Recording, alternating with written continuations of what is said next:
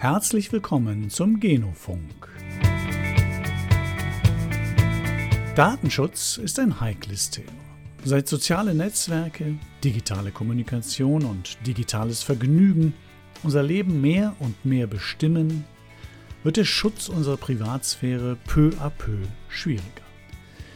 Doch das stört viele von uns nicht, denn dieser Einbruch in unsere Privatsphäre hat einen unsichtbaren Charakter.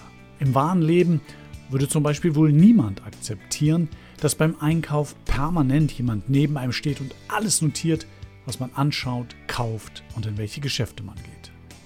In der digitalen Welt passiert aber genau das. Thorsten Dittmar ist einer, den das durchaus stört. Privatsphäre ist halt, wenn es erstmal weg ist, sehr schwer zurückzuholen. Und Dittmar ist einer, den das nicht nur stört, sondern der es auch ändern will. Vor zwei Jahren startete er das Projekt Polypoly, das die Daten der Bürger schützen und die Datenökonomie neu erfinden will. Ihn wurmt die unglaubliche Markt- und Datenmacht der großen Tech-Konzerne aus den USA. Er beschreibt das in einem schönen Vergleich mit der Autoindustrie. Gehört Mercedes-Benz ähm, drei Viertel aller Straßen in Deutschland und kann Mercedes-Benz sagen, da dürfen nur Autos von uns drauf fahren? Nein, das geht nicht. Die Marktmacht der Datenkraken will Poly Poly nun brechen. Ein Ansinn, das er selbst als Moonshot bezeichnet, als ein ebenso bahnbrechendes wie schwieriges Projekt. Aber Dittmar bringt beste Voraussetzungen für das Projekt mit. In der Tech-Welt gilt er als Legende, schrieb das Manager-Magazin im vergangenen Jahr über ihn. Aus dem einstigen Computer-Nerd ist ein Multigründer und Investor geworden. Er kennt also die Tech genauso wie die Geschäftsseite. Aber was hat das mit dem Genofunk und Genossenschaften zu tun? Nun, Polypoly ist eine Genossenschaft und die findet man in der Tech-Welt bisher noch sehr selten. Der Weg zur Genossenschaft war aber auch für Polypoly nicht einfach. Das jetzt bitte nicht falsch verstehen. An vielen Stellen war für uns eine Genossenschaft erstmal ein echtes Hindernis. Aber es gibt einen ganz besonderen Grund, warum Polypoly eine Genossenschaft geworden ist. Welcher das ist und vieles mehr erzählt Thorsten Dittmar meinen Kollegen Stefan Cahill und André Dörfler im quicklebendigen Interview. Viel Spaß, André. Leg los. Ja, danke, Grisha. Dann übernehme ich und äh, gebe direkt an Thorsten weiter. Thorsten, am einfachsten ist es, du stellst dich mal kurz vor, erzählst unseren Zuhörern ein bisschen was über dich, damit sie dich kennenlernen können. Mache ich gerne. Hallo. Danke erstmal für die Einladung. Ja, mein Name ist Thorsten Dittmar, ähm, bin äh, Gründer und Initiator von der Polypoly-Initiative, die unter anderem äh, auch aus einer Genossenschaft besteht, nämlich der Polypoly SCE. Ähm, ich bin seit, ja, Gott, mein Gott, 30 Jahren, über 30 Jahren Unternehmer, seit äh, Quatsch, fast 40 Jahren in der IT unterwegs ähm, und äh, ja, habe in den letzten Jahren ähm, relativ viel Social Impact Investment gemacht, nachdem ich vor ungefähr 15 Jahren meine erste eigene Firma verkauft hatte ähm, und das im Wesentlichen in Afrika und in Asien ähm, und bin dann, nachdem ich ein neues Krisengebiet entdeckt habe, nämlich äh, Europa und die Datenökonomie, äh, zurück äh, nach Europa gekommen, ähm, habe dann ähm, viel an ja, Gedanken, äh, Zeit investiert, um zu überlegen, wie man das in den Griff kriegen kann und habe dann vor ähm, einem guten Jahr, ähm, ja, 4. Mai 2019, mein Gott, das ist schon fast zwei Jahre, ähm, Polypoly mitgegründet. Ja, wunderbar, genau. Und da wollen wir ja heute tiefer reinsteigen in das Thema Datenökonomie und Polypoly und was die Initiative ist und, und so weiter und so weiter. Aber bleib nochmal zum Start nochmal bei dir. Ich habe auch mal gelesen und auch, äh, du hast es, glaube ich, auch über dich selbst gesagt. Du sagst, du bist also ein bisschen so ein Techie-Nerd, oder?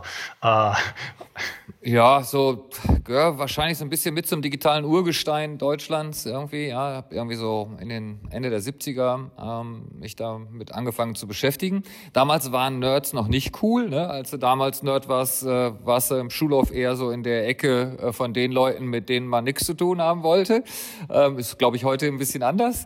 Ähm, und ähm, ja, habe ähm, dann ähm, relativ früh schon, ich glaube 21 war ich, wenn ich nicht richtig in Erinnerung habe, ist alles schon so lange her, ähm, meine, meine erste eigene Firma gegründet, auch äh, eine Hardcore-Tech-Firma, ähm, also im Bereich ähm, ja, wie sagt man, könnte sagen, so eine Art Insolvenzverwaltung für große IT-Projekte, ja, also sprich Disaster Management, also große Projekte, die in Schwierigkeiten steckten, denen zu helfen, ähm, entweder äh, die Kurve zu kriegen oder über die Klippe zu springen.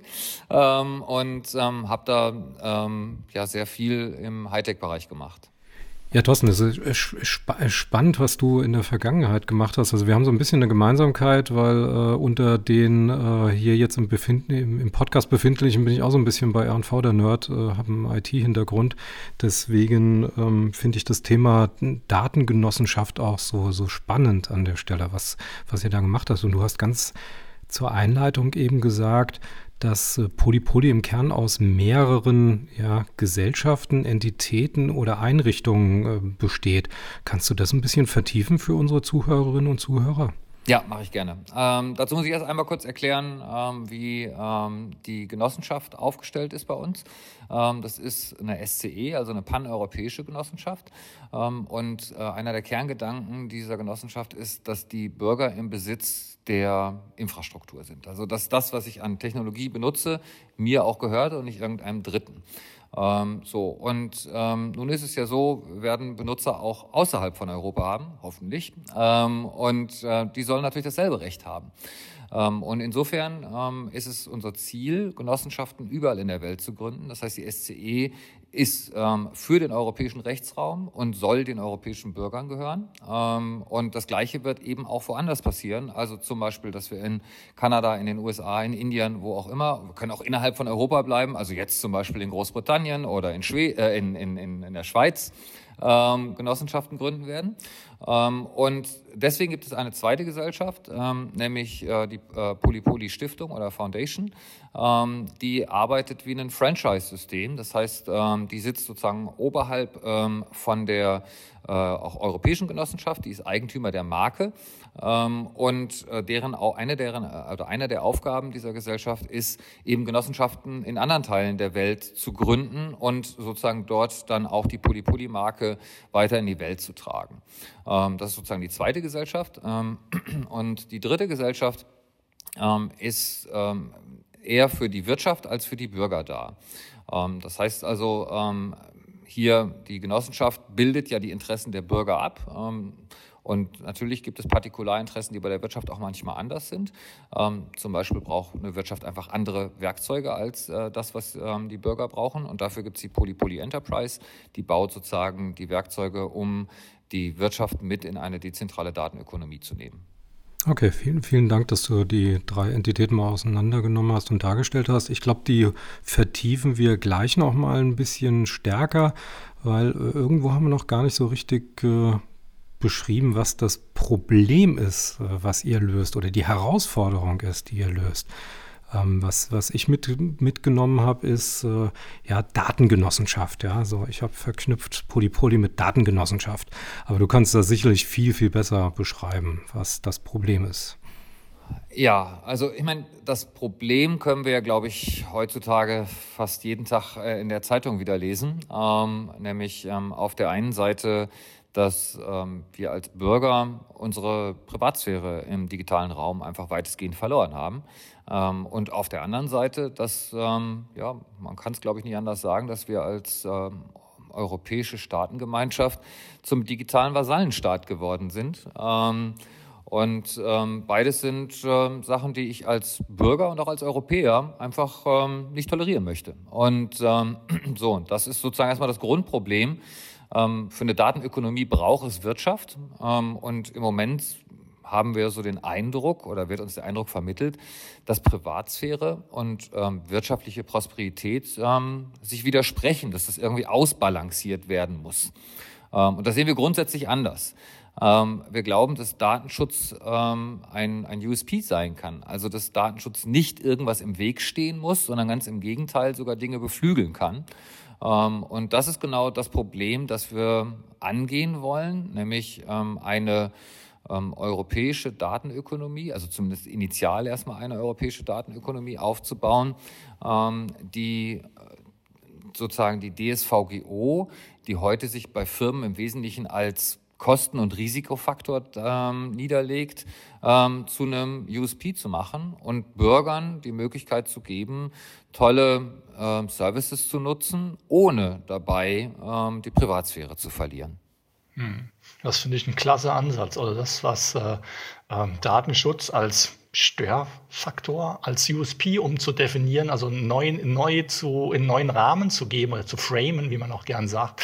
Ähm, nochmal in diese Problemstellung reinzugehen. Wie würdest du denn die aktuelle Situation der Datenökonomie beschreiben? Wer sind denn da die Hauptplayer? Welche Dynamiken gibt es da? Äh, ihr wollt euch ja für das Gute einsetzen, salopp formuliert, so, dann muss es ja auch ein paar Böse in Anführungsstrichen geben. Wie würdest du die aktuelle Lage beschreiben?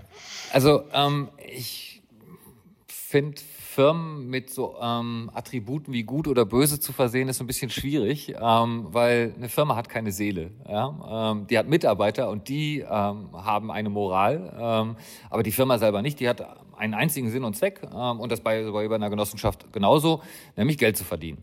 Ja, so sonst hätten wir einen gemeinnützig vorne vorstehen. Das sind wir nicht. Wir sind nicht gemeinnützig, sondern wir sind der Ansicht, dass ein wirtschaftlich sinnvolles Handeln eben etwas ist, was langfristig funktioniert. Äh, und guter Handel ist, wo beide Seiten profitieren. Ja? Also wo sowohl die Wirtschaft als auch der Bürger was von hat. So, und ähm, insofern, das, was wir ablehnen, ähm, sind im Wesentlichen zwei Aspekte, nämlich zum einen, dass man ähm, Bürger quasi zu Datenlieferanten macht und sie noch nicht mal wirtschaftlich äh, partizipieren lässt. Ja? Ähm, und zum anderen, ähm, dass man sozusagen den kurzfristigen Quartalsbericht ähm, sozusagen immer vor das mittel- bis langfristige Ziel setzt. Ja, so. Und auch da bietet eine Genossenschaft einfach nochmal andere Möglichkeiten, als es vielleicht ähm, ein klassisch finanziertes Startup ähm, oder ein börsennotiertes Unternehmen hat. Und daher. Mhm. Ähm, also das, was du ja sagst, ähm, Daten nutzen, aber sie nicht, die, die Bürger oder die, die User nicht partizipieren. Also da fallen mir natürlich äh, ein Google ein, ein Facebook, die ähm, Amazon ist ja ein ähnliches Modell. Äh, also das ist sozusagen ähm, die aktuellen Player der Datenökonomie die Daten benutzen, aber die User nicht, da, nicht an den Vorteilen partizipieren lassen, außer dass sie schöne Klicks kriegen, was sie noch kaufen können beispielsweise. Ist das sozusagen die, ähm, das Alternativen, die Alternative dazu, wollt ihr was aufbauen? Das ist der Kern von Polypoly. Und dann natürlich ganz konkret mit, äh, mit Apps, mit, mit, mit ganz konkreten Tools. Aber das ist quasi der, was ist der Schmerz in der, Dat in, in der Datenwelt sozusagen. Dass wir das nochmal für die Zuhörer herausarbeiten, weil ansonsten reden wir zu, zu sehr über Poly-Poly. Aber was ist sozusagen das gesellschaftliche Thema dahinter? Das finde ich ja sehr spannend, auch von dir zu hören, wie du das siehst. Und welche Unternehmen da die Player sind. Sehr gerne. Ähm, da müssen wir noch einen zweiten Aspekt damit reinnehmen. Der ist da ähm, sehr eng miteinander verbunden und deswegen können wir den sozusagen nicht außen vor lassen. Äh, nämlich neben der Datenökonomie haben diese Firmen, die eben sehr stark sind, und ja, da reden wir von Google und äh, Facebook und Co., ähm, auch eine unglaubliche Marktmacht. Ähm, so, die kann man, diese beiden Aspekte kann man hier nicht so ganz trennen. Ähm, und ähm, das ist dann sozusagen das, was auf der Privatsphärenseite bedrohlich für den Bürger ist, ähm, ist für unsere europäische Wirtschaft äh, bedrohlich durch die, die unglaubliche Marktmacht, die die haben. Und ähm, so, ähm, wenn man mal in anderen Bereichen überlegt, also vergessen wir mal einmal Computer, ne, gehen wir mal einmal irgendwie zurück in die 50er oder davor äh, und überlegen uns, ähm, wie Märkte dort funktioniert haben. Ähm, da gibt es auf der einen Seite immer so eine Art Infrastrukturumgebung. Ja? Nehmen wir jetzt zum Beispiel mal ähm, die Straßen. Ähm, so, ähm, gehören, gehört Mercedes-Benz ähm, drei Viertel aller Straßen in Deutschland und kann Mercedes-Benz sagen, da dürfen nur Autos von uns drauf fahren? Nein, das geht nicht. Ja, ähm, genauso wenig ähm, wie ich als ähm, Hersteller von Papier sagen kann, du darfst nur diese oder jene Sachen auf das Papier schreiben. Ähm, so und ähm, das ist sozusagen der eine Aspekt, den wir ähm, hier mit berücksichtigen müssen und das ist auch quasi ein, ein wesentlicher Teil, den wir mit Polypoly als erstes adressieren. Wir sagen immer so ein bisschen, wir wollen sowas sein wie die Stadtwerke für Daten. Wir bauen eine Infrastruktur und auf dieser Infrastruktur kann jeder mitmachen. Da darf auch ein Facebook später mitmachen, wenn sie das denn wollen. Ähm, aber eben genauso gut ähm, auch ein deutscher Verlag oder wer auch immer. Ähm, oder ein Verein oder sonst was. Ja, so da gibt's also ähm, eine gemeinsame Grundlage. Ähm, und diese gemeinsame Grundlage bringt eben die Daten zurück zum Bürger. Was man dabei ein bisschen im Hinterkopf behalten muss, ist, dass wir in den letzten Jahren einen Großteil unseres gesamten Datenkapitals in die USA exportiert haben. Das taucht zwar in der, keiner Außenhandelsbilanz auf, ähm, aber nichtsdestotrotz ist es so. Ja, wenn wir, es gibt Statistiken, die zum Beispiel sagen, dass wir in Europa ungefähr drei Prozent äh, des Datenkapitals halten, während in den USA 66 Prozent liegen. Der Rest liegt woanders. Ähm, und ähm, so, und das ist natürlich ähm, sowohl aus Sicht der Privatsphäre ein Problem, weil dann liegt es in einem Rechtsraum, ähm, den ich nicht im Griff habe. Also ich als deutscher Bürger habe schon ein Problem damit, deutsche Gesetze zu verstehen. Ähm, ich muss mir gar keine Gedanken darüber machen, was passieren würde, wenn ich versuchen würde, amerikanische Gesetze zu verstehen. Ähm, so und das heißt also, dass sie außerhalb meiner eigenen Jurisdiktion liegen, ist schon mal ein grundsätzliches Problem, wenn ich meine Rechte durchsetzen will. Ähm, so und dann ist es zusätzlich für die Wirtschaft auch noch ein Problem, weil damit entzieht sich dieses Kapital äh, unserer eigenen Ökonomie. Ähm, sowohl steuertechnisch, aber auch genauso gut, ähm, dass äh, deutsche oder europäische Firmen dieses Datenkapital nicht mehr nutzen können, ohne ähm, Verträge mit amerikanischen Partnern zu machen. Du hast äh, ganz am Anfang ja gesagt, dass ihr eine europäische Genossenschaft seid, insbesondere für den Infrastrukturteil. Ähm, wenn ich auf das Thema Datenschutz schaue, ist das nicht so ein urdeutsches Thema eigentlich und gar nicht so stark ein europäisches Thema? Ich glaube, rechts und links um unser schönes Land rum äh, ist man da relativ en entspannter. Wäre so meine Wahrnehmung was ich in Studien gesehen habe. Ich weiß nicht, wie, wie, wie du das einschätzt. Ähm, also ich würde es ein bisschen anders ausdrücken. Ich glaube, im Kern ist es ein sehr persönliches Thema. Und für den einen ist dieses diesen Schutz der Privatsphäre etwas sehr Wichtiges und dem anderen ist es vielleicht nicht so wichtig. Also da hört man natürlich auch gerne mal so einen Spruch, so wer nichts zu verbergen hat, was soll der Quatsch, ne? Ähm, wo ich dann immer gerne antworte, ja, dann guck mal einmal kurz auf dein Haus. Hast du Gardinen ähm, oder hast du eine Hecke um dein Grundstück? Ähm, also äh, wenn das alles irgendwie nicht so wild wäre, äh, dann könntest du ja auch die Gardinen alle weglassen. Ähm, also Privatsphäre ist halt vor allen Dingen ein, etwas, weil wenn es erstmal weg ist, sehr schwer zurückzuholen. Ja, so. Aber du hast völlig recht. Ähm, für manche Menschen ist dieses Thema einfach nicht so relevant. Und das ist uns als Polypoly auch bewusst und deswegen adressieren wir eben nicht nur dieses Thema Datenschutz, sondern in dieser Kombination mit, wir wollen aus Datenschutz ein, ein USP machen, kommen sozusagen noch andere Aspekte mit, die dann vielleicht für diese Leute wichtig sind. Nämlich zum Beispiel, dass wir darüber ein äh, digitales Einkommen erzeugen können und sagen können, okay, ähm, anders als bei Facebook, ähm, wo du eben als Ge äh, Dienstleistung oder als Gegenleistung quasi maximal die Nutzung dieses Dienstes bekommst, und ob das einem wirklich wert ist, die Privatsphäre zu verlieren, ist nochmal eine andere Sache. Ähm, wirst du bezahlt dafür, dass du Teil der Datenökonomie bist. Ja, und ähm, ein ganz wichtiger Treiber im Internet ist äh, Komfort. Ähm, so dass, also ist ja alles so schön einfach, wenn man so, ja, jetzt auch zum Beispiel bei Apple ne, ähm, oder sonst wo, ist alles easy. Ähm, so bis genau an einer Stelle, nämlich da, wo du, also das ist ja keine, das sind ja keine Monopolisten, das sind Oligarchen, ja, also es gibt ja nicht einen Player, der da ganz groß ist. Und wenn du versuchst, ein Amazon Prime auf einem Apple TV laufen zu lassen, ähm, dann merkt man recht schnell, das ist nicht mehr so komfortabel, ja, so. Und ähm, genau an diesen Schnittstellen, also wir nennen das Cross-Silo-Convenience, dass wir sozusagen einen Komfort erzeugen können, der über diese Grenzen der Oligarchen hinweggeht. Ähm, das ist ein Komfort, den keiner von denen irgendwann jemals bieten kann. Ja? Ähm, und genauso gut gibt es einen Komfort, ähm, der hochpersönlich ist ähm, und der überhaupt nichts mit, dem, mit der Firma auf der anderen Seite zu tun hat. Ich mache euch mal ein Beispiel. Wenn ihr heute äh, Empfehlungen bekommt für äh, Filme, ähm, nehmen wir mal bei Amazon, dann basieren die ausschließlich auf den Informationen, die Amazon von euch hat.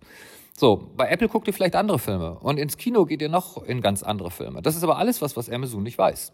Ähm, wenn die Daten jetzt zurück zum Bürger kommen, dann liegt bei diesem einen Bürger die Information über seine Kinobesuche, über seine Amazon-Filme, über seine Apple TV-Filme, äh, seine Netflix-Filme und dann kann ähm, ein Komfort erzeugt werden, nämlich diese Recommendations, die basiert auf seinem gesamten Medienkonsum und nicht nur auf dem, was irgendein Oligarch über den weiß. Nochmal, du, du, du, schilderst ja schon in den ersten Fragen und Antworten von dir, äh, wie, welche Komplexität in dem Thema Datenökonomie drinsteckt. Also, äh, du betonst es ja auch im, hier oder jetzt auch auf eurer Website, die, das Recht auf Privatsphäre bei den Daten und dann das Thema Eigentum der Daten und dass es auch äh, von den Nutzen, den man aus Daten gewinnen kann, ja auch Gewinn erzielen. So, das sind dann so drei Punkte, die, wenn ich so ein bisschen die aus deinen Worten rausdestilisiere, so einen Kern machen. So. Und das ähm, finde ich ja spannend, dass ihr dann sagt, okay, es geht um Eigentum von Daten und jetzt wieder den Link zur Genossenschaft oder zu eurer Lösung. Ihr wollt jetzt also eine Lösung bauen, die ähm, auf einer App auf einer App-Basis, glaube ich, ähm, ja dann ein Tool, ich nenne es mal Tool, zur Verfügung stellen, die diese Kriterien erfüllt und habe eine Organisation dahinter, die auf Eigentum basiert, nämlich von vielen. Also vielleicht schilderst du jetzt mal ein bisschen tiefergehend, was soll denn eure Lösung sein? Denn ich glaube, das Problem und die Komplexität in diesem Thema haben wir erkannt, aber was ist sozusagen eure, eure, eure Lösung? Oder Stefan, willst du noch eine ergänzende Frage stellen? Ja, ich glaube, vielleicht wird es griffiger, wenn man so ein bisschen die Kundenreise, würde ich jetzt mal sagen, macht. Also wenn, wenn, wenn ich, äh, Stefan, äh, quasi jetzt das Produkt von euch oder die Infrastruktur von euch äh, nutzen möchte, äh, was, was muss ich denn da tun und wie, wie kann dann eine Unternehmung ähm, an diese Daten rankommen und äh, wie, wie, wie laufen da so die, die Erlösströme? Ich habe hab ja eben rausgehört, ich habe was von, das klingt ja sehr verlockend, ja, wenn ähm, wenn, wenn ich damit auch äh, in Anführungszeichen Geld verdienen kann oder das, das, das Geld irgendwo anders hin äh, spenden kann oder dergleichen. Ja. ja.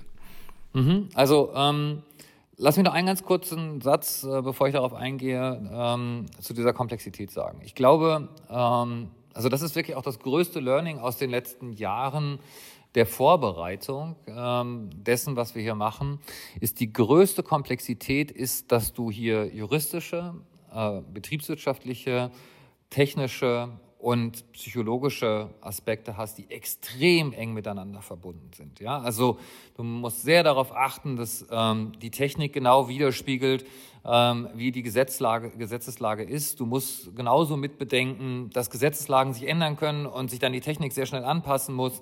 Ähm, du musst Marktdynamiken mit berücksichtigen. Du musst berücksichtigen, dass Menschen eben nicht alle gleich ticken. Der eine, dem ist es wichtiger, Privatsphäre zu haben. Der eine möchte möglichst viel Geld verdienen. Der andere möchte das Geld spenden oder was auch immer. Ja, ähm, so und ähm, die, das ist sozusagen die Hauptkomplexität, ein ein allgemeines System zu schaffen, das sich lokal adaptieren lässt, das also sozusagen die Rechtsgrundlagen jedes einzelnen Staates, also auch die GDPR ist in Österreich nicht genauso wie in Deutschland oder wie in Frankreich. Ähm, auf der anderen Seite brauchen Firmen einen globalen Markt. Ähm, Menschen sind hochindividuell, haben unterschiedliche Bedürfnisse und müssen sich da auch wiederfinden. Das ist sozusagen die größte Komplexität, sozusagen auf der einen Seite etwas verallgemeinern zu können, auf der anderen Seite etwas hochindividuelles zu haben. Ja? So, um jetzt einmal kurz auf die Frage zurückzukommen, die du gestellt hast. Ähm, Im Kern ist es eigentlich gar nicht, ähm, also zumindest aus 50.000 Fuß Höhe ist es gar nicht so kompliziert. Ähm, du gehst zum Beispiel heute in den Google Play Store ähm, und lädst dir den Polypod runter. Der ist äh, seit ein paar Tagen live dort mit dem ersten Feature-Set, ähm, was dazu gehört.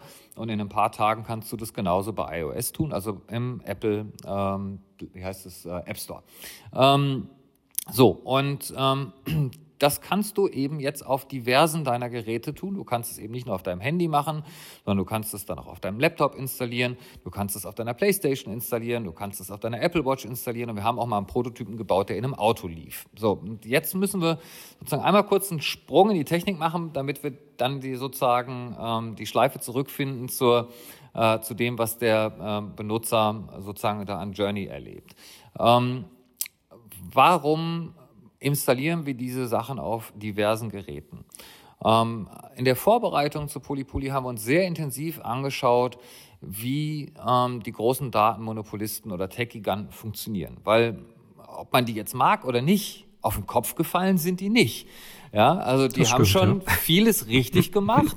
ähm, und wenn sich ein David mit einem Goliath anlegen will, dann braucht er nicht nur einen guten Stein und ordentliche Schleuder, sondern er sollte auch genau wissen, äh, wo der richtige Standpunkt für ihn ist, ähm, da, damit er überhaupt eine Chance hat. Und das lernst du am ehesten, indem du dir einfach mal anschaust, ähm, was haben die alles richtig gemacht und dass man dann auch nochmal vielleicht ein bisschen weiter zurückgeht, weil äh, was wir viele, was viele heute vergessen, ja, wenn wir über Google und Apple und wen auch immer reden, dann haben wir mal so das Gefühl, es sind unschlagbare Tech-Giganten, ja, ähm, die sind äh, unüberwindbar. Ja, hat AOL auch mal gedacht, ähm, hat Yahoo auch mal gedacht. Ähm, also es gibt einen großen Friedhof ehemaliger Tech-Giganten äh, und äh, selbst der Vorstandsvorsitzende von Amazon hat selber zugegeben, ähm, dass Tech-Giganten im Durchschnitt so 30 Jahre alt werden. Und er hat selber gesagt, so, wir haben also auf gut Deutsch gesagt, als Amazon noch ähm, für fünf Jahre Sprit im Tank und danach ist Ende.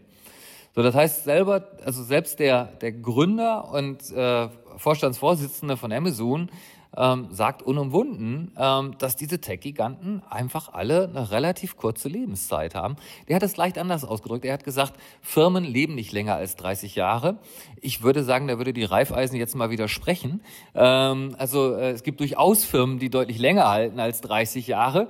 Ähm, und das ist genau der spannende Punkt hier. Die werden irgendwann alle Geschichte sein. Egal, ob es Facebook ist, egal, ob es Google ist, egal, ob es Amazon ist. Ja, weil all, die haben alle ähm, sozusagen eben eine ganz bestimmte DNA und diese DNA verbrennt einfach sehr schnell ähm, sozusagen den Kernwert der Firma. Dabei erzeugt die unglaubliche Gewinne ähm, und ähm, erzeugt auch zumindest teilweise sehr viel Innovation.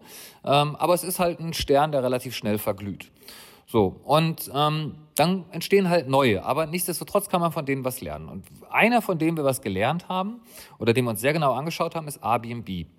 Und da kommen wir auf eine ganz spannende, ähm, ganz spannenden Aspekt. Was macht nämlich Airbnb? Und das ist für diese User Journey sehr wichtig. Ähm, Airbnb hat zumindest in den Anfangszeiten, heute ist das vielleicht ein bisschen anders und deswegen gibt es da auch so ein bisschen ähm, Bedenken, was Airbnb angeht. Aber im Kern hat Airbnb am Anfang etwas getan, was im Englischen Activating Idling Assets heißt, also die Aktivierung von ungenutzten Ressourcen. Ich habe zwei Wohnungen, weil ich Pendler bin oder sonst was auch immer. Ähm, und diese ungenutzte Ressource vermiete ich, wenn ich sie selber nicht brauche. So, und ähm, wir haben alle unglaubliche Mengen von ungenutzten digitalen Ressourcen. Und ich rede nicht über unsere Daten, sondern ich rede über unsere Hardware. Wir haben alle Hunderte, wenn nicht gar Tausende von Euro investiert, äh, um uns eine, einen Hardware-Fuhrpark zuzulegen, der ungefähr 98 Prozent des Tages nichts zu tun hat. Ja, also wenn ich mir so ein iPhone oder sonst was angucke, dann ist das so ein kleiner Supercomputer, der ist auf eine Spitzenlast ausgelegt, nämlich in dem Augenblick, wo ich das zum Beispiel äh, per Gesichtserkennung entsperre oder sonst was auch immer. Und direkt danach fällt das wieder in Schlaf, weil wenn ich da so ein bisschen SMS mache und dies und das und jenes, ist das für diese Prozessorleistung, die da drin steckt, völlig irrelevant. Ja, die PlayStation, ähm, die wird der Sohnemann, ähm, naja, wahrscheinlich mehr Zeit als wir wollen, aber vergleichsweise immer noch ähm, ja, relativ. Ja, ja, ja, ja genau. ähm, ne, so. Und ähm, nichtsdestotrotz, da steckt auch eine Prozessorleistung drin, die ein Großteil des Tages ungenutzt ist. Das ist mit dem Laptop genauso, das wird immer mehr. So, und genau an der Stelle gehen wir hin und sagen, was wir im Grunde genommen versuchen zu machen, ist aus dem gesamten Hardware-Fuhrpark, den ein Bürger besitzt, so ein kleines privates Mini-Rechenzentrum zu bauen, in dem diese Geräte alle miteinander verbunden sind. In die lade ich meine Daten zurück. Ich hole mir also von Facebook und wo auch immer meine Daten zurück. Und dann biete ich als Bürger Rechendienstleistungen rund um meine Daten an. So, und wenn ich jetzt zum Beispiel diesen Polypod lade und ähm, jemand möchte, ähm, sagen wir mal zum Beispiel eine Bonitätsprüfung machen, dann ist das etwas, was ich in meinen Polypod hineinholen kann, diese Bonitätsprüfung die Mechanismen stellen sicher, dass ich genau vorher weiß, worauf ich mich da einlasse. Und dann wird die Bonitätsprüfung auf meinem äh, Rechner berechnet und nicht mehr woanders. Das heißt, also wenn wir jetzt mal einmal kurz ähm, bei der Raiffeisenbank bleiben und die möchte eine Bonitätsprüfung machen, dann wird die entweder heute von der Schufa oder wem auch immer gemacht, also von irgendeinem dritten Dienstleister, oder sie wird auf, im eigenen Rechenzentrum gemacht. So, und der Bürger geht jetzt hin und sagt so, hey, ich habe auch ein Rechenzentrum. Und in diesem Rechenzentrum sind Daten in einer Qualität und Quantität, die du als Reifeisen niemals haben wirst. Ähm, und du kannst Rechenleistung von mir mieten, um diese Bonitätsprüfung zu berechnen. Und das hat diverse Vorteile, sowohl für die Wirtschaft als auch für den Bürger. Ähm, zum einen ähm, ist klar, dass alles, was dort passiert, ähm, GDPR-compliant by default, also sozusagen automatisch GDPR oder DSVGO-konform ist, weil es passiert innerhalb meiner Privatsphäre. Ja? Es gehen keine Daten mehr rüber zu irgendjemandem irgendwo anders hin und der muss dann auf diese Daten aufpassen, sondern die Daten bleiben bei mir. So, zum anderen ähm, ist es so, dass diese Bonitätsprüfung auch eine viel bessere Qualität haben kann, weil die Datenqualität und die Datentiefe viel höher ist, weil zum Beispiel dort auch äh, Informationen drin sind, die jemand ansonsten nicht bekommen kann. Ähm, zum Dritten ist es so, dass ich als Bürger genau weiß, was da abgeht. Ja? Ähm, und zum Vierten kann mich dann jemand dafür bezahlen, dass ich diese Rechenleistung erbringe, weil nichts anderes würde ein, ähm, eine Firma auch mit der AWS tun. Wenn sie also bei äh, Amazon, also die ist ja die Amazon Cloud, wenn ich bei Amazon ja, genau, den Webspace. Ähm, wenn ich dort Rechenleistung einkaufe, dann bezahle ich die. So, und in diesem Falle bezahle ich halt eben nicht mehr Amazon ähm, für gemietetes Blech, wie man bei uns so als Nerd immer sagt, ähm, äh, sondern ähm, ich äh, bezahle einen Bürger und ich mache, damit gehen wir sozusagen den nächsten Schritt, den, den Amazon mal gemacht hat. Amazon, was Amazon geschafft hat, ist aus Kunden Datenlieferanten zu machen. Also mir würde ein noch ein böseres Wort einfallen als Datenlieferant, aber das könnt ihr euch jetzt selber denken. Be ähm, besser nicht, dann kommen wir auf die Blacklist hier. Genau, eben. Nicht, ja. Deswegen habe ich es ja jetzt für mich behalten. Aber nächst, der nächste logische Schritt ist aus dem Bürger oder aus dem Konsumenten einen Prosumenten oder einen Businesspartner zu machen. Und zu sagen so, hey, wir beide, du und ich, ich als Firma, du als Bürger, wir wollen hier zusammen was erreichen. Wir wollen Geschäfte miteinander machen ähm, und wir heben euch jetzt auf Augenhöhe als Bürger äh, und sozusagen benutzen hier ähm, im Einverständnis oder sogar im Interesse des Bürgers ähm, Rechenleistung, die mir der Bürger zur Verfügung stellen kann im Kontext seiner eigenen Daten. Mhm. Du hattest ja geschildert wegen, äh, ähm, wegen User Story sozusagen, also die Story der Benutzer. Und du hast gesagt, ich gehe mal kurz in die Technik, was die ja gerade sozusagen, um uns da ein bisschen reinzuführen, weil äh, ich glaube, wir werden Nutzer erleben, die sich in diese Technologie ja überhaupt nicht reindenken wollen, so, sondern einfach nur wissen wollen, was habe ich denn jetzt auf meinem Smartphone oder auf meinem Notebook. Äh, okay, ich habe es mir jetzt aus diesem Store da raus runtergeladen und was passiert sozusagen in der User Story dann weiter? Äh, und zwar so erklärt, dass es auch einer, der nicht technikaffin ist, sagt, hey, coole Sache, brauche ich auch auf meinem Gerät. So auf diesem Level, sag ich mal. Mhm, gerne. Okay. Ähm, wenn wir jetzt noch mal überlegen, was ist sozusagen der neben all diesen ähm, digitalen Einkommen und so weiter und so fort, was ist sozusagen das, wie, wie fühlt sich das an? Ja? So, also wenn ich so ein Polypod runterlade, ähm, dann ist eine der wichtigsten ersten Eigenschaften erstmal, dass der leer ist. Der kann so gut wie nix. Ähm, und das mit Absicht. Ähm, weil ich glaube, das kennen wir auch alle, äh, wenn wir Software irgendwo, ähm, egal ob ich ein Excel oder ein Word oder was weiß ich auch immer nehme, da sind tausende von Dingen drin, die ich alle nicht brauche. Ähm, so, und wir haben gesagt, wir sind ja das nennt man ja user-centric, also sozusagen wir, wir stellen den, den Benutzer wirklich ganz klar in den Mittelpunkt äh, ähm, und insofern wollen wir den auch mit nichts nerven, was für den nicht relevant ist. So, was du dann tun kannst, ist in deinem Polypod hinzugehen und zu sagen, ich möchte den jetzt erweitern. Also dieser Polypod ist nichts Starres, sondern ähm, ist etwas, was sich kontinuierlich erweitern lässt. Ähm, und dann kannst du sagen, okay, ich zum Beispiel habe einen Facebook-Account und ich möchte jetzt sozusagen diesen Polypod erweitern, um ähm, die Fähigkeit, meine Daten von Facebook runterzuladen. Und dann, ähm, bei uns gibt es sowas, das nennt sich Polydepot, das ist sowas ähnliches wie ein App Store, ähm, nur ähm, für so deutlich kleinere Elemente.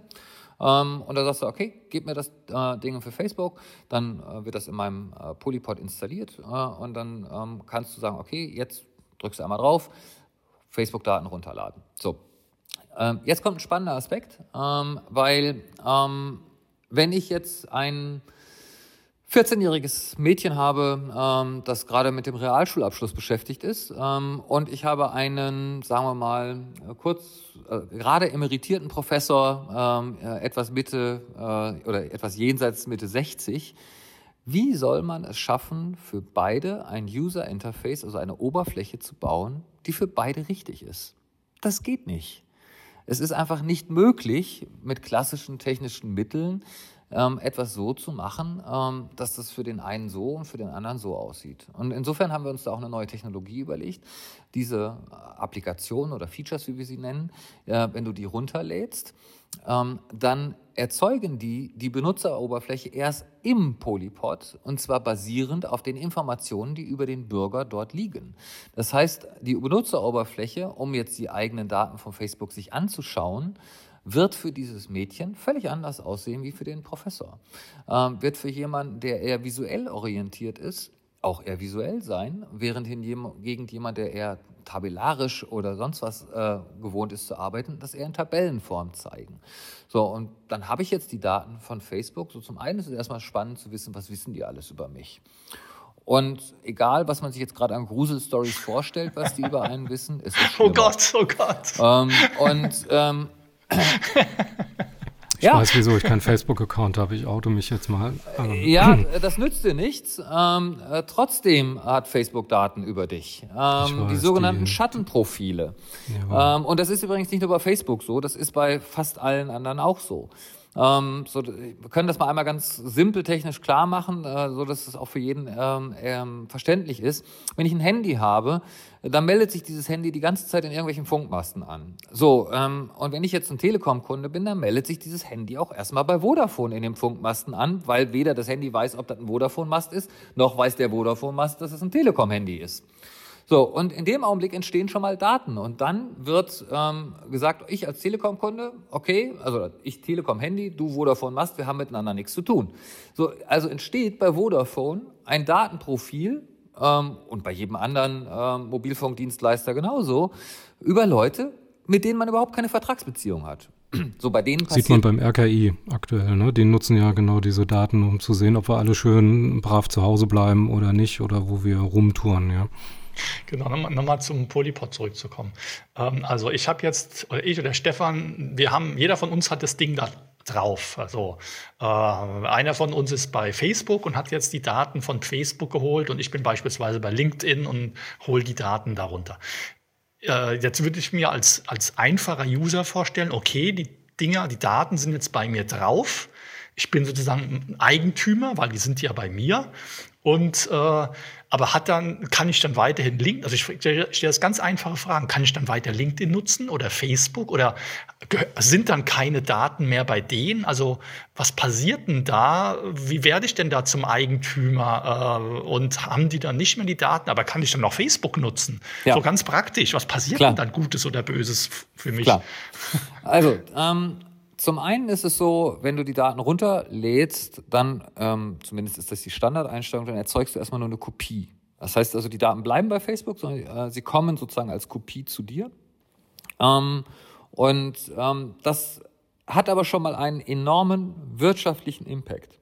Der ist auch wichtig und das erklären wir unseren äh, Usern auch, dass sie das trotzdem tun. Also es ist gar nicht, noch nicht zwingend notwendig, die da drüben zu löschen, um diesen wirtschaftlichen Impact zu erreichen, weil ähm, da, dadurch, dass ich die Daten runterlade, wird etwas, ähm, wird ein Schritt gemacht, der heißt Locked Out. Ähm, es gibt in, an der Börse, in der Bewertung von Daten einen Unterschied, ob das Daten sind, die nur Facebook hat oder auch Facebook hat. So, das heißt, alleine dadurch, dass ich sie runterkopiere, und das gilt jetzt für die anderen genauso, ähm, solange wie sie börsennotiert sind, solange, sobald ich sie runterkopiere, ähm, senke ich sozusagen die wirtschaftliche Macht ähm, der Monopolisten. Einfach weil, äh, wenn das genügend Menschen machen, ähm, dann sinkt deren Börsenkurs. Ja? Und es ist wichtig für unsere europäische Wirtschaft, dass das passiert. Ja? Also wenn ich mir überlege, dass Apple Stand heute, ähm, oder Stand, Stand heute ist gelogen, ich habe nicht heute nachgeguckt, aber ähm, sozusagen in den letzten Wochen war das immer so, ich gehe mal davon aus, dass es heute genauso ist, ein Barwertvermögen hat womit sie die gesamte deutsche Automobilindustrie auf einen Schlag kaufen könnte, dann ist es was, was ich zum Fürchten finde. Ja, also weil ich, ähm, das ist sozusagen ja ähm, unsere Industrie hier ähm, und äh, insofern ist es wirklich wichtig, dass wir die Kapitalisierung äh, unserer Gesellschaften hier auch wieder anheben. So, davon mal ganz abgesehen, ähm, wenn ich also die Daten jetzt erstmal nur runter kopiert habe, kann ich sagen, okay, das hat für meine Privatsphäre erstmal keinen Vor- oder keinen Nachteil. Jein. Es hat zumindest den Vorteil, dass ich zumindest schon mal weiß, was da drüben los ist. Ja, so. Ähm, und jede Menge Daten, die da drüben sind, sind für den Betrieb von Facebook, also im Sinne von, dass ich da weiterhin Facebook einfach nutzen kann, nicht notwendig.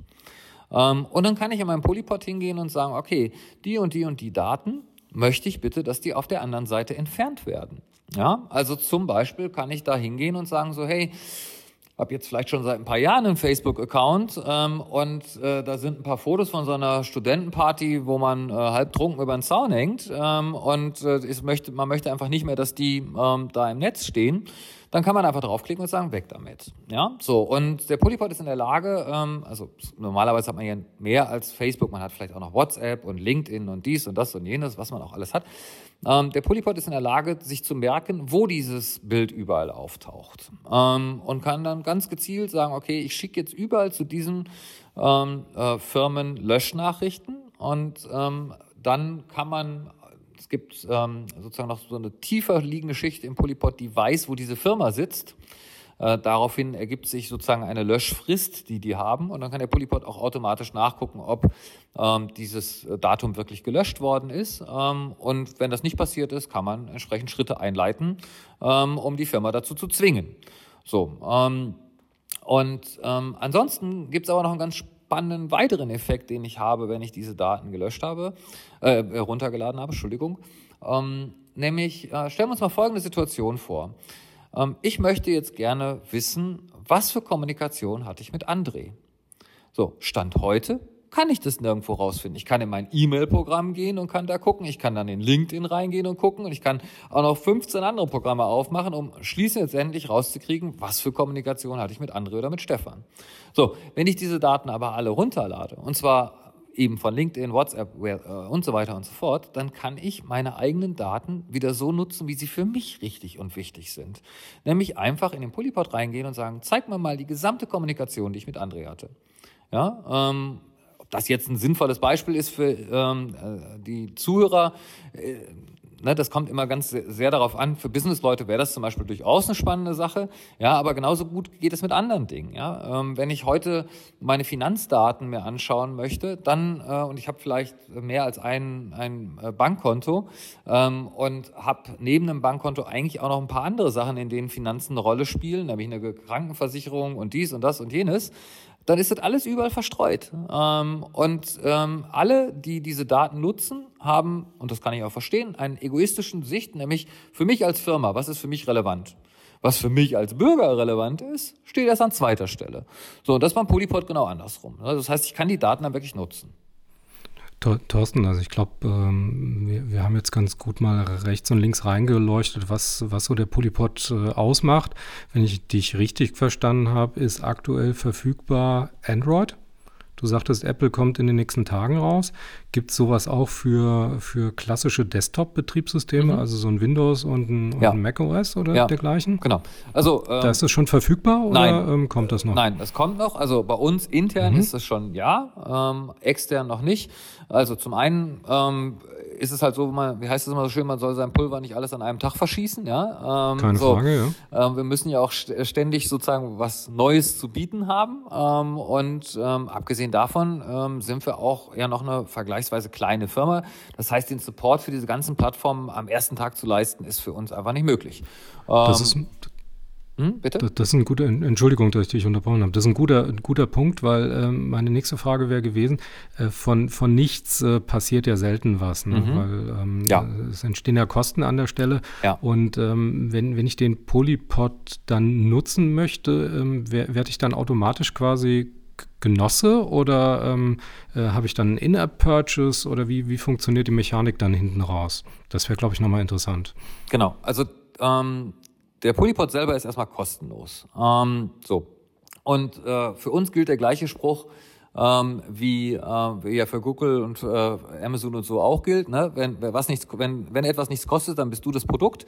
Ähm, so und ähm, insofern ist natürlich die Frage, wo, wie entsteht das Geld? Ja, so und ähm, und das hat im Wesentlichen zwei wir haben zwei Streams oder wir müssen zwei Sachen unterscheiden hier an der Stelle. Zum einen, wie finanzieren wir eigentlich diese Anfangsphase? Ähm, weil das, was wir hier bauen, ist nicht billig, ja. Und das ist halt auch äh, was, wo du wirklich gute Leute für brauchst und die sind auch nicht billig.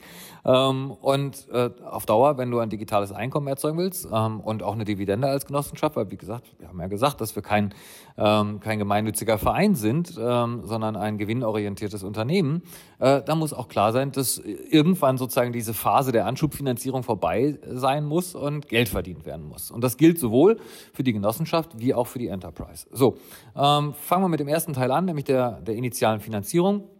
Ähm, das ist relativ simpel. Ähm, die Enterprise ähm, sammelt sozusagen Geld ein, indem sie ein spezielles Investitionsprogramm aufgelegt hat, in dem sich ähm, europäische Firmen ähm, beteiligen können an der Enterprise und zwar ausschließlich an der Enterprise. Sie können sich nicht an der Genossenschaft beteiligen. Ähm, und darüber wird sozusagen die Anschubfinanzierung des ersten Teils gemacht.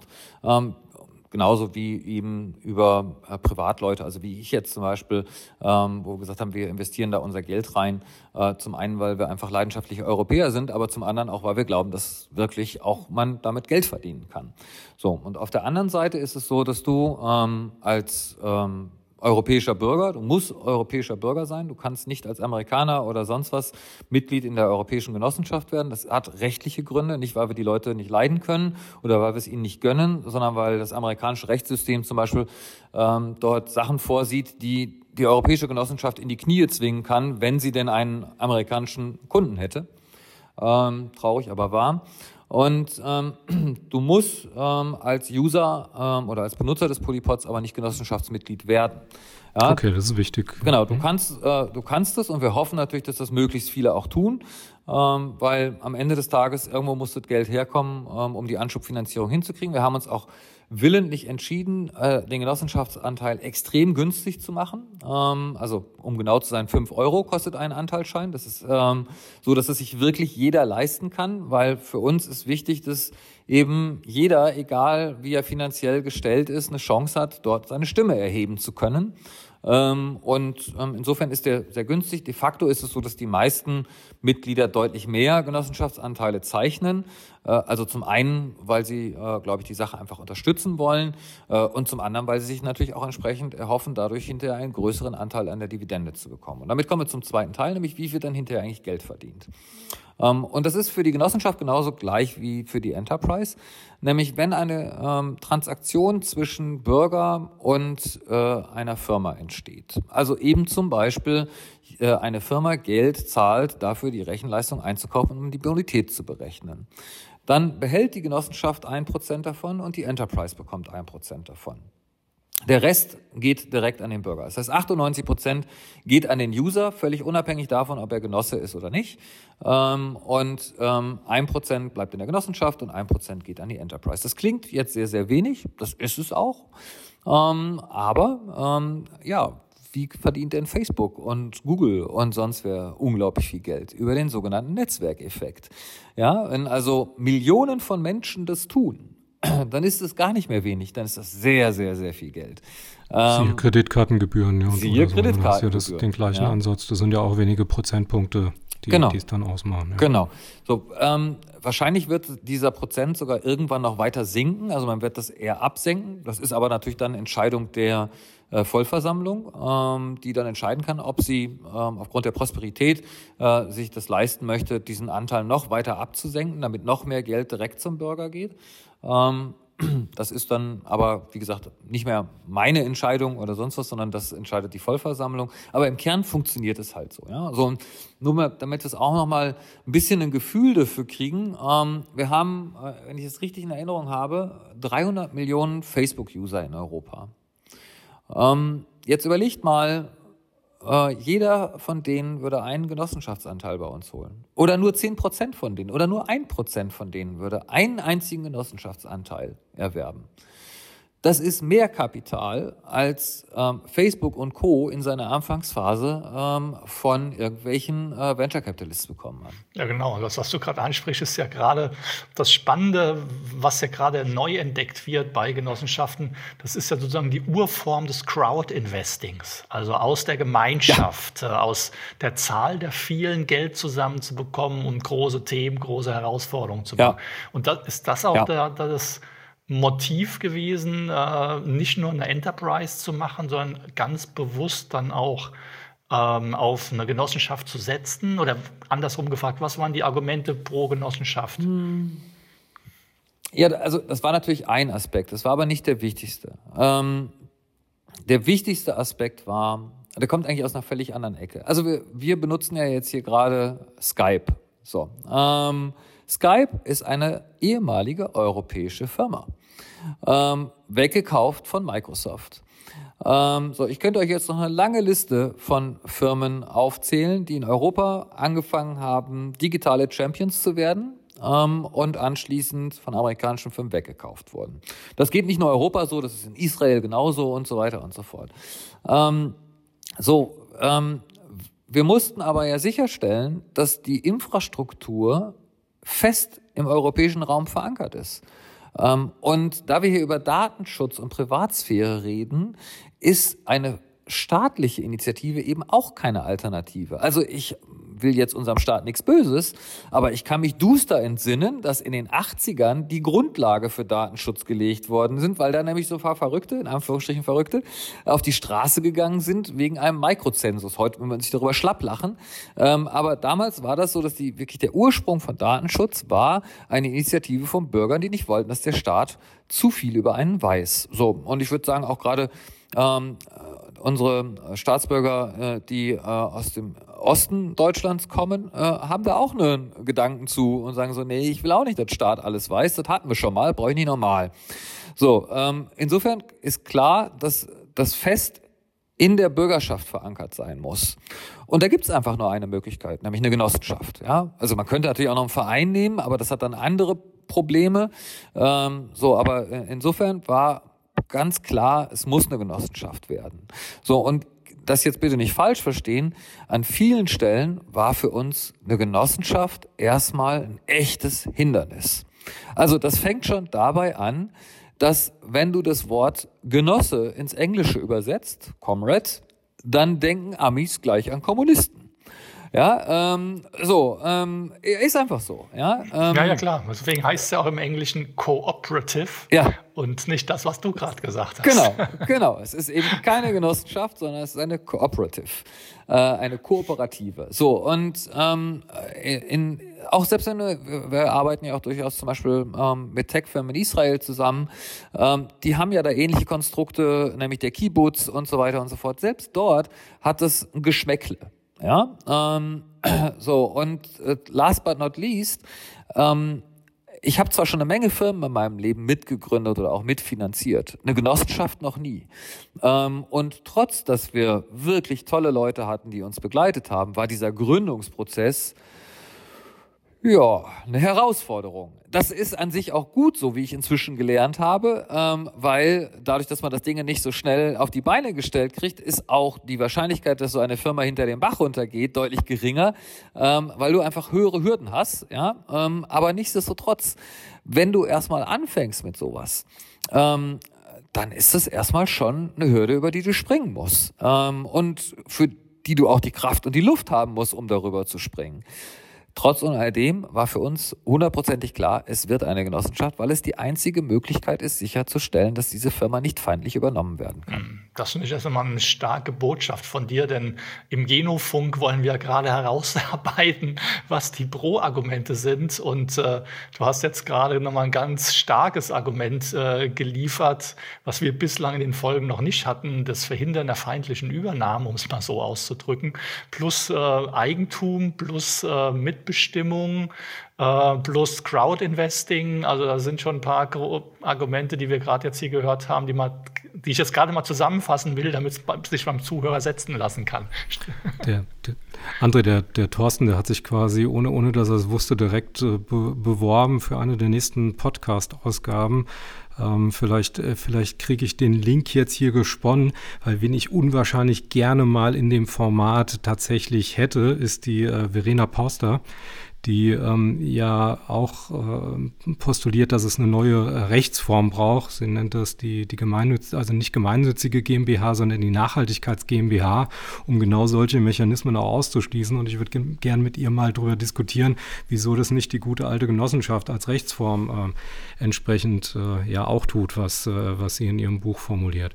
Insofern den, äh, das Date machen wir nochmal aus, Thorsten, dann nehmen dich auch gerne mit ins Panel rein in die Diskussion. Aber jetzt wieder zurück äh, zum, äh, zum Thema. Ähm, ich, ich glaube, wir haben jetzt schon ganz gut äh, das, das, äh, euer Produkt in den, in den, äh, also den Polypod in den Raum geholt. Ähm, und wir werden auch nochmal in den äh, Shownotes so Verlinkungen reinmachen, wenn dann die, äh, wenn dann die Apple-Version draußen ist und die Android-Version, äh, die ist ja schon draußen, wenn das da ist. Ähm, habt ihr, habt ihr noch ein weiteres Produkt ja. aktuell äh, ja. gebaut? Dann sollten wir darauf mhm. vielleicht nochmal kurz eingehen, ja. Ja. Ähm, wenn es für euch okay ist, würde ich noch mal einmal ganz kurz äh, noch ein Statement, äh, was glaube ich, was man echt noch verbessern könnte im Genossenschaftsbereich, ähm, damit es einfacher wird. Ist das okay für euch? Dann würde ich. Gut. Ja, absolut. Klar, da, da, ja dafür, dafür ja. machen wir das hier. Ja, ist ja nicht, es soll ja nicht ja. Lob, Lobhudelei werden. Genossenschaften sind das Tollste, sondern wir wollen ja genau die relevanten Punkte rausarbeiten, um sie auch im späteren Verlauf mal mit den Genossenschaftsverbänden zu diskutieren und auch, äh, wie wir von Brigitte Zypris schon ähm, auf, auf einem Clubhouse-Talk mal gelernt haben. Da steht demnächst eine Novellierung vom Genossenschaftsgesetz an. In, insofern ist es ja auch immer spannend, das dort mit einbringen zu können. Ja. Ähm, also zum einen, äh, wenn es um dieses Thema Verhe Verhinderung von feindlichen Übernahmen geht, dann müssen wir, glaube ich, auch ähm, einmal kurz ein Wort darüber verlieren, dass es eine Zeit gab, in der es quasi ein Genossenschaftsschlachten gab. Ja? Ähm, also äh, es ist noch nicht allzu lange her, ich würde sagen so grob 20 Jahre, wo zum Beispiel in England Unmengen an Genossenschaften in Aktiengesellschaften gewandelt wurden ähm, und die dann ausgeschlachtet worden sind und heute nicht mehr existent sind. Ähm, das heißt, nur weil man Genossenschaft ist, ist man noch nicht von einer feindlichen Übernahme geschützt. Es braucht noch ein zweites Element, nämlich es muss in der Satzung festgelegt werden, dass es eine extrem hohe Hürde gibt, aus einer Genossenschaft eine andere Kapitalgesellschaft zu machen. Ähm, dann bist du weitestgehend davor geschützt. Ja, aber eben auch nur dann. Also ich weiß, ich war selber natürlich nicht Teil dieser, ähm, dieser Initiative, die dort in England gestartet worden ist. Ich weiß auch nicht, ob es so etwas Ähnliches in Deutschland gab, ähm, aber ähm, da sind, glaube ich, heute viele ehemalige ähm, Genossen, die sich wirklich darüber ärgern, was da passiert ist. Die haben aber alle zugestimmt. Ähm, weil man sich von kurzfristigen Dividenden ähm, oder Gewinnversprechen ähm, hat über den Tisch ziehen lassen. Ähm, und wir kennen alle dieses Experiment, wo man dieses, wo man so ein Kind mit äh, so einem Marshmallow in so einen Raum setzt und sagt, wenn du ihn zehn Minuten lang nicht isst, dann kriegst du zwei Marshmallows, ja. Ähm, und äh, es ist, die Filme, die da bei YouTube zu sehen sind, sind einfach grandios. Viele von uns nehmen den einen Marshmallow und ärgern sich anschließend, dass sie nicht den zweiten genommen haben. Ja, so sind wir Menschen halt. Wir Menschen sind einfach komische Tiere. Ähm, so, das zweite, ähm, was, was uns unangenehm aufgefallen ist im Kontext einer Genossenschaft, ist, dass viele Förderprogramme, sowohl in der EU als auch in der KfW und, und, und, und, und, überhaupt nicht auf Genossenschaften vorbereitet sind. Wo es sogar teilweise Ausschlusskriterium ist, dass du Genossenschaft bist. Ähm, und machen wir uns nichts vor, für einen klassischen VC, also ähm, Wagniskapitalgeber, ist eine Genossenschaft auch ein wirklich komisches Ding. Ja, ähm, so, ähm, für uns war das nicht wichtig, weil wir wollten willentlich keinen äh, klassischen Wagniskapitalgeber in dieser Gesellschaft haben, äh, weil damit Dynamiken entstehen, die wieder zu übergriffigen Verhalten äh, führen würden. Ähm, aber für andere Genossenschaften, für andere Initiativen, für die das eigentlich gut wäre, Wagniskapital zu bekommen, ist das mit Sicherheit ein echtes Problem. Ja? Gut. Ähm, dann ähm, habe ich da eine Frage vergessen, auf die wir eigentlich eingehen wollten. Ja, ihr habt, ihr habt ja, ihr habt ja noch ein zweites, ihr habt ah, ja noch ein zweites stimmt. Produkt. Okay. Äh, da, genau. da wollten wir noch. Okay. Ähm, danke. Danke. Also de facto haben wir noch zwei weitere Produkte oder zwei wichtige Kernprodukte. Das eine heißt Polypedia und das andere heißt PolyCDP. Ähm, lass mich erst einmal kurz auf die Polypedia eingehen. Die Polypedia macht das mit Firmen, was Firmen mit uns machen, nämlich in ihre Privatsphäre eindringen. Ähm, die Polypedia ist eine öffentlich zugängliche Datenbank, in der wir mit sehr, sehr viel Aufwand ähm, zum einen erstmal ähm, Daten eingekauft haben über Firmen, in denen wir die Firmennetzwerke sichtbar machen. Um nur, um euch mal ein Gefühl zu geben, wir haben dort Firmen, die fast 30.000 Subsidiaries, also Niederlassungen besitzen. Ja, also ähm, wo dann mal klar wird, wer hängt eigentlich hinter Google oder eigentlich die Mutter Alphabet? Oder wie funktioniert denn eigentlich Facebook vom, von diesem Ganzen? Da steht einfach drin, wer gehört wem. Ja, das ist so der erste Teil. Der zweite Teil ähm, ist, dass wir dort ähm, recherchiert haben mit Journalisten, mit äh, Datenaktivisten und mit äh, Techies zusammen äh, und Juristen was ist eigentlich die wirkliche Bedeutung der AGBs? Was sind die wirkliche Bedeutung der Terms and, äh, also der Terms and Conditions äh, von den Apps? Also ne, wenn ich beim Cookie zu, zustimme, ne, die größte Lüge im Internet, ja, ich habe die Cookies gelesen, ähm, so ähm, oder die häufigste, nicht die größte. Ähm, so, das machen wir, das wird dort sozusagen alles ähm, aufgelistet. Ähm, und last but not least haben wir dort auch recherchiert, welche Daten zum Beispiel so eine WhatsApp-App auf meinem Handy eigentlich sammelt und wo die die hinschickt. So, das heißt, wir machen das Datenverhalten von Firmen sichtbar. Das ist insofern ein wichtiges Element, was für den Polypod auch sehr wichtig ist, weil wenn jetzt zum Beispiel jemand ein Feature installiert hat, mit dem er sich seine Cookies angucken kann, ähm, in der Regel sagt mir das nichts. Also da sind ganz viele Cookies, die mir als Nicht-Fachmann überhaupt nicht nichts, keinerlei Aussagekraft haben. So, und in diesem Falle, wenn so ein Cookie da steht, dann greift der Polypod auf die Polypedia zu und holt alle Informationen und die werden in maschinenlesbarer Form übertragen, so dass der Polypod das dann für diesen einen Benutzer, also für das 16- oder 14-jährige Mädchen wieder anders aufbereiten kann wie für den 65 Jahre alten Professor, so dass es eben genau für diese Klientel verständlich ist. Das ist die okay, Polypedia. Perfekt. Ähm, das, das, das dritte Produkt, das äh, damit überraschst du mich jetzt, weil das hatte ich überhaupt nicht auf meiner, ja. auf meinem Spickzettel auf meiner Liste gehabt, weil genau. ich hatte, ich hätte behaupt, immer behauptet, ihr habt genau zwei Produkte. Ja, ähm, weil es auch für die breite Öffentlichkeit eigentlich gar nicht so relevant ist, weil es einfach nur für die Firmen ist. Also das Poly-CDP ist ein Werkzeug, was in den Rechenzentren von Firmen arbeiten kann, die ein Interesse haben, an dieser dezentralen Datenökonomie mitzumachen. So, wenn ihr jetzt ähm, ähm, in der R&V oder auch ähm, in, in anderen gestandenen Unternehmen äh, bei euch in den Keller hinabsteigt, ähm, wo euer Rechenzentrum sitzt, dann wird dort ähm, sozusagen eine sogenannte Legacy ähm, vor sich hin arbeiten. Ja? Legacy ähm, Erbschaft heißt es, glaube ich, wörtlich übersetzt. Und aus irgendeinem Grund ist die IT, glaube ich, die einzige Branche, die ich kenne, in der äh, eine Erbschaft etwas Negatives ist.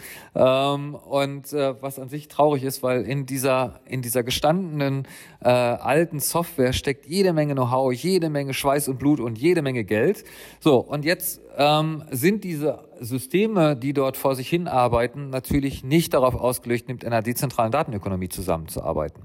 Ähm, und wir wären ziemlich naiv, wenn wir glauben würden, dass äh, morgen die gesamte europäische Wirtschaft anfangen würde, ähm, darauf hinzuarbeiten, ihre gesamten Altsysteme auf eine dezentrale Datenökonomie umzustellen. Naiv sind wir aber nicht. Ähm, und deswegen haben wir ähm, ein oder bauen wir ein Produkt, was in den Rechenzentren laufen kann, äh, wo sich diese Altsysteme sozusagen anbieten docken können. Und dieses System tut so, als wäre es eine zentrale Datenökonomie ähm, und äh, leitet sozusagen ganz viele Anfragen dann sozusagen einfach nach hinten weiter in die dezentrale Datenökonomie. Damit machen wir es der Wirtschaft einfacher, sozusagen den Schwung aus der zentralen Datenökonomie in die dezentrale zu nehmen, weil viele Firmen investieren gerade ja erstmal erheblich viel Geld in die zentrale Datenökonomie. Ähm, und erlaubt mir noch einen Satz dazu. Ähm, das ist gerade was, was mir auch unglaublich viel Sorgen macht, weil ähm, dieser Innovations- und Preisdruck, den durch die großen Tech-Giganten entsteht, der produziert in unserer Wirtschaft etwas, was die selber von sich aus nie tun würden. Nämlich, dass sie selber anfangen, ähnlich zu arbeiten wie eine Amazon, eine Facebook, die können gar nicht anders, ähm, weil wir haben genügend Beispiele gesehen, wo Tech-Giganten in sozusagen die Branche einer anderen Firma eindringen äh, und das innerhalb kürzester Zeit können. Also bestes Beispiel sind die sogenannten Fintechs, ja, ähm, wo also sozusagen ähm, ein, ein technikaffines Unternehmen es anscheinend sehr einfach hat, in eine andere Branche, nämlich in den Finanzbereich vorzudringen, während es für ein Finanzunternehmen überhaupt nicht so einfach zu sein scheint, in den Tech-Bereich vorzudringen. Ähm, so, und diese Dynamik muss gebrochen werden, also in dem Sinne, dass sich die beste Bank mit der besten Technik durchsetzt, aber nicht äh, die beste Technik mit einer schlechten Bank. Genau, also du schilderst ja, boah, ihr seid an ganz vielen Themen, an ganz vielen Produkten, Initiativen dran. Ähm, ähm, wer von wer mehr nachlesen will, also wer mehr reinhör, reinhören, eher lesen wahrscheinlich. Wie heißt denn die äh, Webadresse von euch? Wer da nochmal vertiefter sich informieren will und ich nehme an, in Social Media seid ihr auch sehr aktiv, auch mit Infoveranstaltungen oder so. Erzähl mal kurz, was wer, wer mehr über euch wissen will, wie kommt er ran und wo? Mhm. Sehr gerne. Ähm, also äh, E-Mail-Adresse oder beziehungsweise Webadresse ist sehr, sehr simpel, polypoly.coop. Ähm, und äh, darf, äh, die anderen beiden Firmen haben natürlich auch eigene Adressen, aber von da aus kommt man sozusagen in das Rest, auch in den Rest des sogenannten Polyverse ähm, und findet dort einiges zu lesen durchaus. So, ähm, mit den sozialen Medien ist das für uns so eine Sache. Ähm, also ja, so ein bisschen sind wir da aktiv, ähm, aber eben auch nur so ein bisschen aus einem ganz einfachen Grund. Oder genauer gesagt aus zwei Gründen. Ähm, zum einen wollen wir nicht auf bestimmte Plattformen, ähm, weil ähm, du kannst nicht auf der einen Seite sagen, ähm, dass du dich um Datenschutz kümmerst und auf der anderen Seite sozusagen dann auf Plattformen unterwegs sein, ähm, die übergriffig sind. Ja? Ähm, ich hatte die Tage auch, äh, wie ihr das gerade kurz erwähntet, mal so eine Clubhouse-Session ähm, und ich habe mich wirklich, wirklich schwer getan, an dieser Session teilzunehmen, ähm, weil ähm, das, was Clubhouse dort tut, hm, sagen wir mal so schwierig ist. Ja? Ähm, ob das legal oder illegal ist, lassen wir mal dahingestellt sein. Ich bin kein Jurist, ähm, aber ich habe mir ein blankes, leeres Handy genommen und diese App dort drauf installiert, um sie danach auch sofort wieder wegzuschmeißen. So, und dann gibt es noch einen zweiten Grund, warum soziale Medien für uns nicht ganz einfach sind. Ein Teil von den Leuten mag uns nicht. Diese Firmen wollen nicht, dass wir ähm, aktiv werden dort. Ähm, und ohne jetzt Namen zu nennen, aber ihr könnt euch ja mal überlegen, wer es war. Ähm, wir haben genau äh, zehn Minuten bei einem, ich glaube, es waren zehn Minuten bei einem der großen Provider ähm, einen, einen Account gehabt, bevor er gesperrt wurde, ähm, mit, dem, äh, mit der lustigen Begründung, dass wir einen unlauteren äh, ähm, eine unlautere Methode betreiben würden, uns die Daten von Bürgern zu erschleichen. Das war schon ähm, schwarzer Humor at its best von dieser Firma. Und ähm, insbesondere, weil wir überhaupt keine Daten von den Bürgern haben. Also null, ja, nur um das auch nochmal ganz klar zu sagen. Die Daten, die im Polypod liegen, sind für uns nicht erreichbar. In keiner Art und Weise. Ähm, und dann von so einem Tech-Giganten zu hören, ähm, dass wir hier Schmur mit Daten machen, das hatte schon eine gewisse Art von Humor. Aber ja, es gibt natürlich Sachen über uns, auch in sozialen Medien. Ähm, zum Beispiel bei LinkedIn ähm, sind wir relativ aktiv. Ähm, aber genau, da habe ich euch gesehen. Genau. Ähm, ich habe auch mal einen Podcast gemacht beim achten Tag und so weiter und so fort. Also da gibt es schon einige Sachen. Genau, so ist es. Aber gib uns doch gerade nochmal, damit wir uns orientieren können, nochmal ganz kurz Zahlen, Daten, Fakten. Ähm, wie viele Menschen sind denn ähm, bei Polypoly, also wie viele Mitarbeiter, wie viele Werk arbeiten daran? Und die zweite Frage, wie viele Mitglieder haben sich denn aktuell schon in der Genossenschaft gefunden? Das wäre so die Gegenwartsfrage, aber auch so einen kleinen Ausblick in die Zukunft geben. Ähm, wo wollten ihr in den nächsten fünf Jahren stehen? Äh, nicht nur bei Mitarbeiter und äh, Mitgliederzahlen, sondern was ist so die Vision der nächsten Zeit? Ja, ähm, Mache ich gerne. Lass mich noch einen Satz sagen, bevor ich es vergessen habe. Was wir auch regelmäßig tun, ähm, ist ein sogenanntes Polywas-Event. Ja, oder Polywhat auf Englisch, äh, im Deutschen dann Polywas. Ähm, da kann jeder hinkommen, ähm, der äh, Fragen stellen möchte. Ist auch auf der Website immer angekündigt.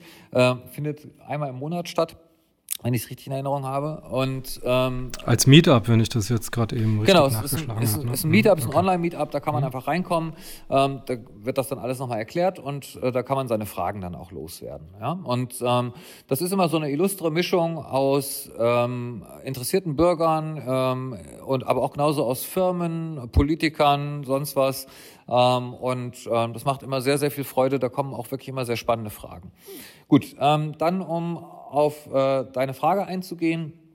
Ähm, wie gesagt, wir sind jetzt ähm, wir sind im Mai 2019 gegründet worden, also quasi sozusagen kurz vor Corona. Ähm, und das würde ich jetzt mal, vielleicht klingt das ein bisschen komisch, aber ich würde das mal als positives Zeichen sehen. Warum?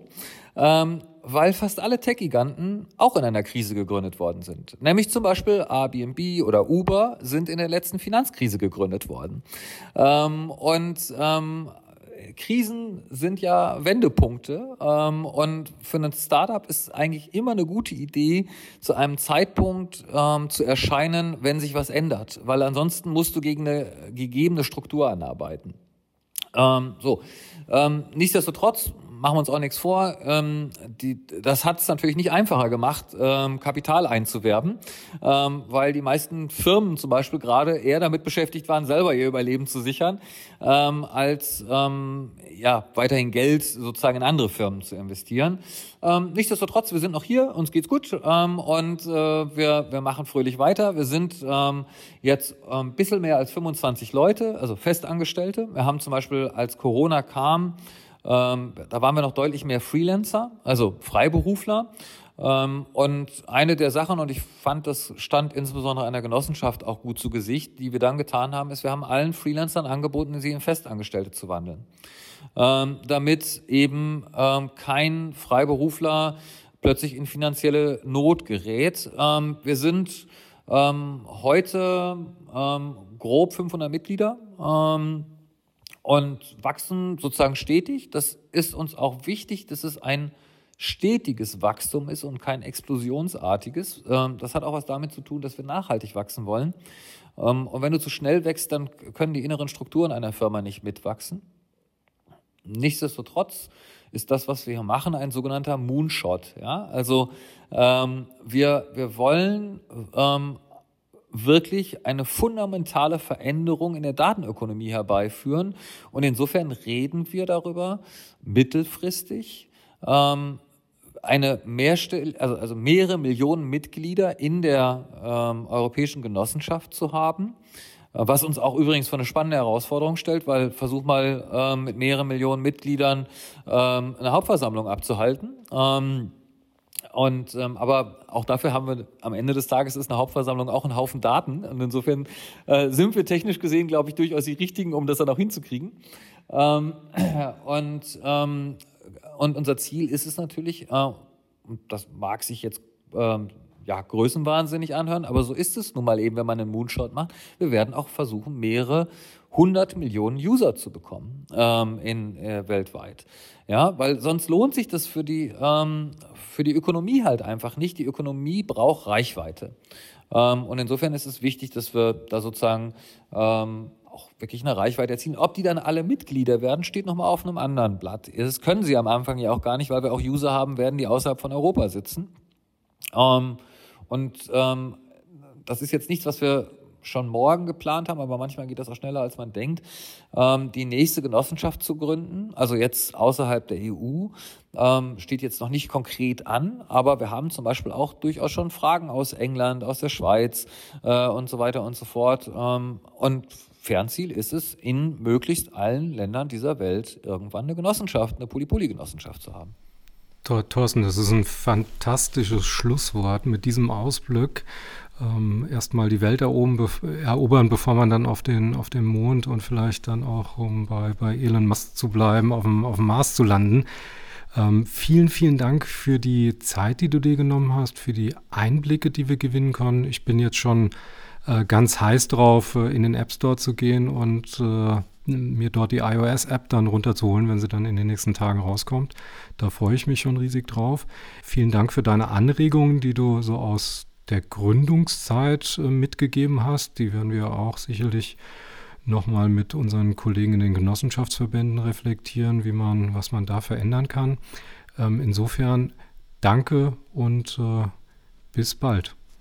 Gerne. Ähm, ja, erstmal vielen Dank nochmal für die Einladung. War gerne hier. Ähm, und ähm, du hattest ja jetzt in deinem Schlusswort gesagt, äh, Einblicke aus der Gründerzeit. Äh, insofern würde ich gerne in meinem Schlusswort noch eine Sache erwähnen, weil die auch mit euch zu tun hat.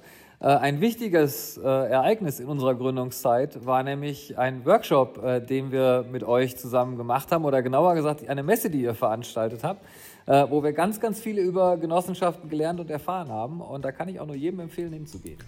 Ja, Thorsten, den Hinweis, den greife ich gerne nochmal kurz auf, bevor wir den Podcast dann schlussendlich beenden. Ähm, mit dem Format ist das Maker Camp Genossenschaften gemeint. Die nächste Auflage findet übrigens am 28. und 29. Oktober statt. Und das wäre natürlich fantastisch, wenn dort möglichst viele Hörerinnen und Hörer auch vorbeischauen würden. Und äh, wer weiß, vielleicht zeichnen wir ja an den beiden Tagen auch äh, die ein oder andere spannende Podcast-Folge auf. Insofern mal ins Internet gehen unter www.makercamp-geno.de reinschauen und sich anmelden. So, jetzt ist endgültig Schluss. Ich bedanke mich bei allen Beteiligten und natürlich bei euch, lieben Hörerinnen und Hörern. Tschüss. Ciao.